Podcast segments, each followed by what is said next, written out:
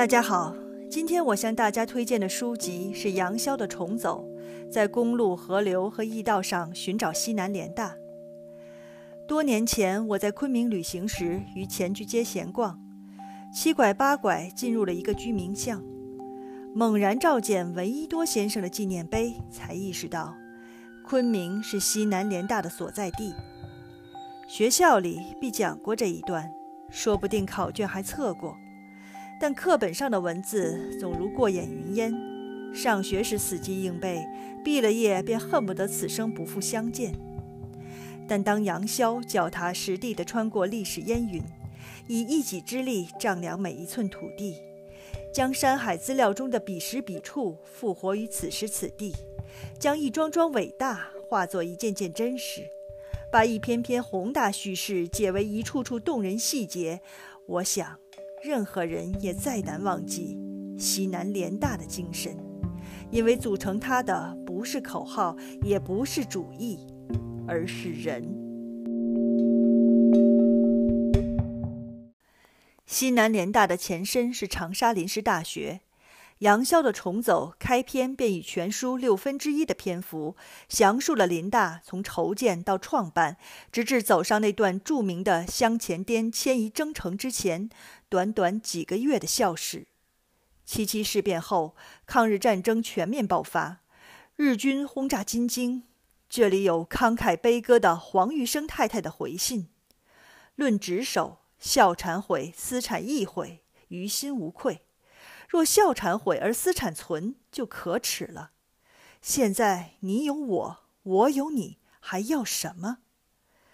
也有吴宓遣散老仆，在清华园合衣而卧，坐待天命；还有林徽因往大后方撤退途中，见到士兵往前线去时的惭愧不已。更有并不耳熟能详的学生们，为继续学习，奔赴西南联大途中。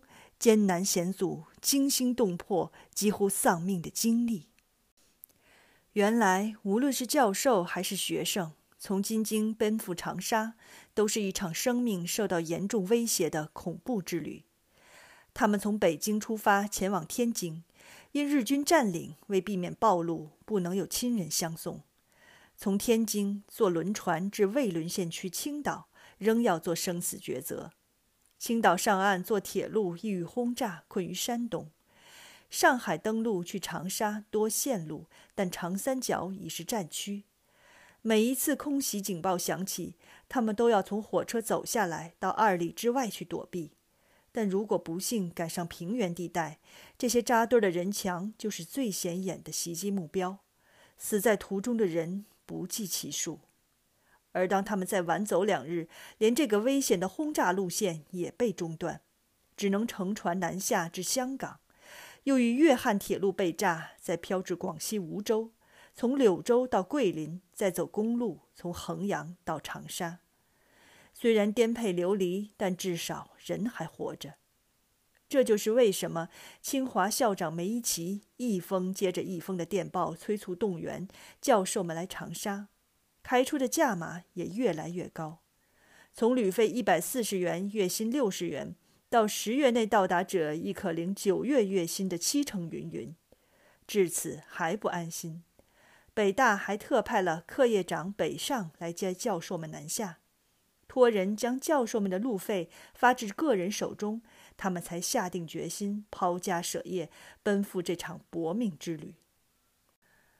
可见，校长们也并不只是埋在书堆里苦做学问的书生，而是兼具变通与务实之人。在支持学生来长沙继续学习方面，学校也毫不吝啬。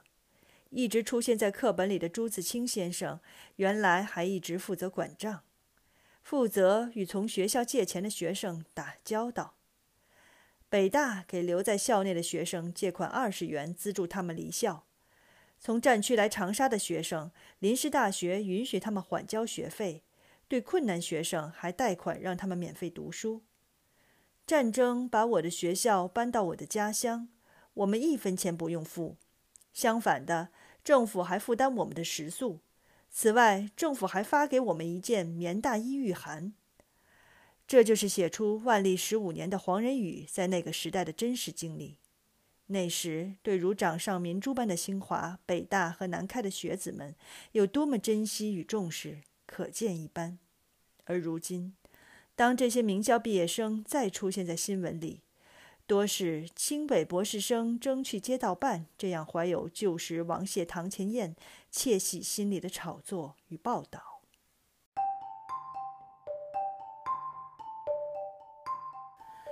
可那时的大学生也确实有与教授不相上下的先锋意识。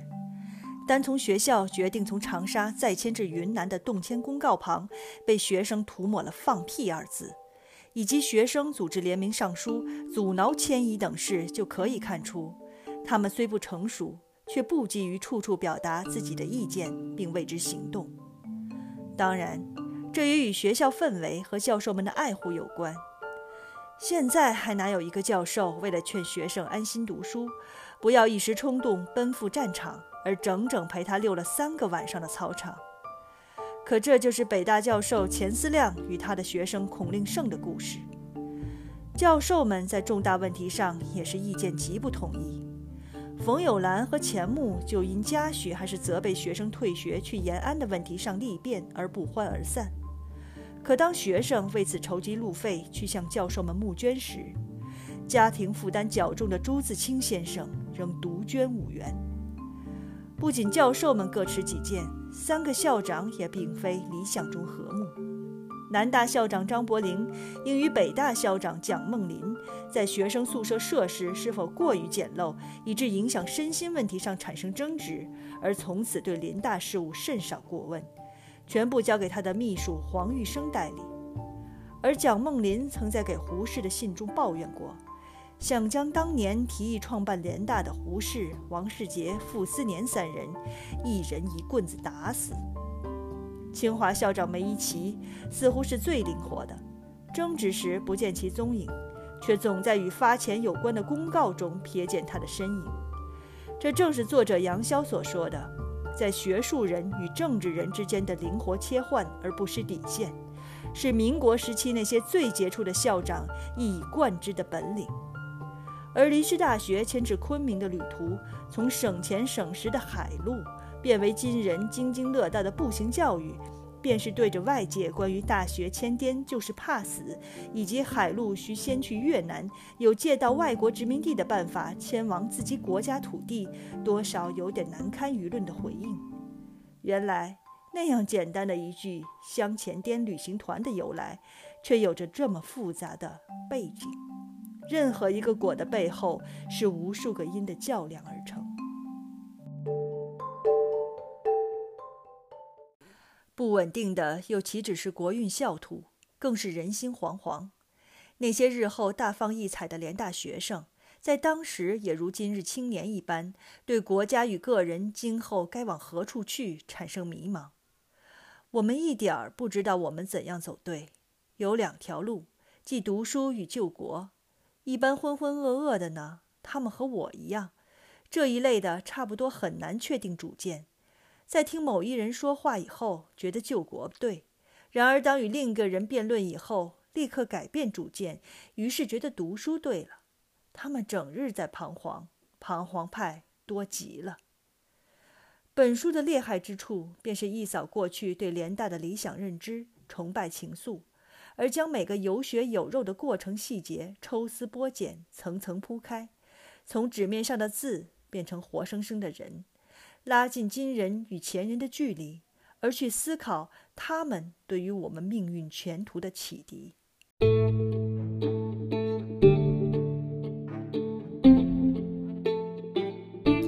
可在这样崭新的历史解读中，仍有一个耳熟能详、如课本般一以贯之、始终不变的存在。那就是闻一多，在本书的长沙篇中，以他的书信记录最多。也许是因为他最后遇刺牺牲，书信多已保留公开，或者他就是那一群风起云涌的群生相中岿然不动的石佛，赫然独立。这位清华教授是最早一批南下的学者，与其他人彷徨犹豫以及等待路费薪资承诺不同的是。休假当中的闻一多，在七七事变后的十几日内便只身奔赴长沙，身上只带了一些重要稿件。臧克家问及他书籍的去向，他回复道：“国家的土地一大片一大片的丢掉，几本破书算了什么？”他不愿放弃学术事业，几次谢绝做官邀请。在复滇的路线选择中，身体较弱的他也没有像大多数教员那样选择海路，也未像擅长践行的钱穆因向往桂林山水改步行为乘车，而是最终选择参加湘黔滇步行旅行团赴云南，以至于好友杨振声感慨道：“伊多加入旅行团，应该带一具棺材走。”可他又是有血有肉的。会诉苦妻子放旧袜子入行李箱，为什么不先补补？我自己洗袜子是会的，补却不会。会抱怨临时大学伙食不好，却又立刻解释自己不是诉苦。这样度着国难的日子，于良心甚安。还赌气猜测妻子因为他拒不当官而不来信。出门的人盼望家信，你能说过分吗？如果你马上就发信到昆明。那我一到昆明就可以看到你的信，不然你就当我已经死了，以后也永远不必写信来。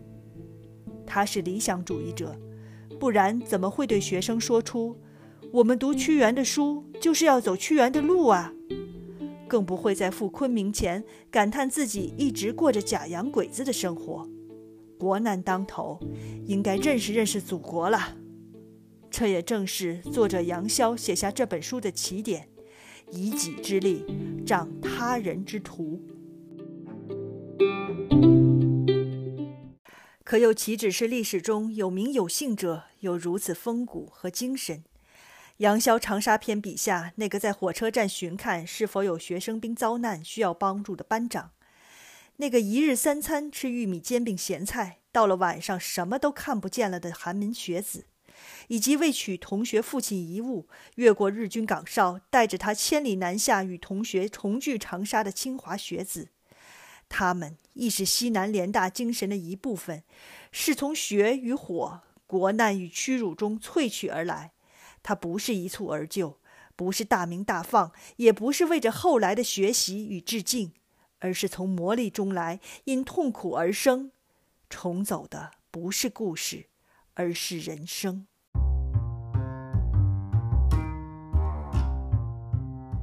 本篇文章已更新于公众号“心猿意马的旅途”，感兴趣的朋友可移步于公众号阅读。本节目可在苹果播客、Spotify、iTunes 等泛用型客户端收听，欢迎大家订阅。我是主播阿紫，我们下期再会。